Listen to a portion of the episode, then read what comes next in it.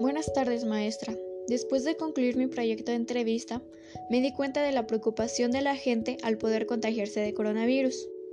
La primera persona que entrevisté fue mi mamá.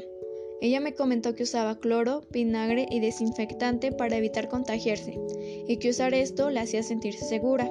La segunda persona que entrevisté fue mi vecino. Él me dijo que utilizaba cloro, desinfectante y alcohol para cuidarse. La tercera persona que entrevisté fue un amigo, y él utiliza gel antibacterial y sanitizante. Todos usan cubrebocas, lentes y guantes para cuidarse.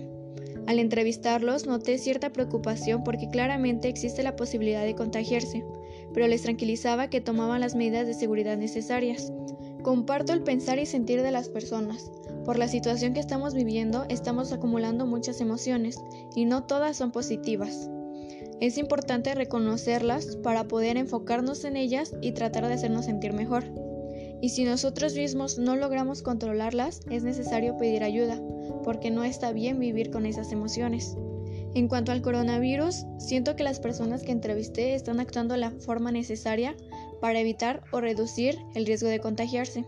Usar cubrebocas, lentes, guantes y salir solo por lo necesario es de lo, en lo que nos debemos enfocar para poder cuidarnos a nosotros y a nuestra familia, porque aunque a nosotros a los jóvenes no nos afecte tanto, podemos contagiar a familiares que estén un poco más grandes y les cueste trabajo poder salir fácilmente de la enfermedad. Concluyo este trabajo diciendo que yo tomo las medidas necesarias para cuidarme y seguiré haciéndolo así el tiempo que sea necesario.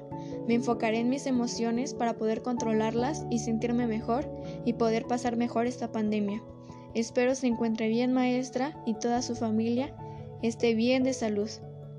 Bonita tarde.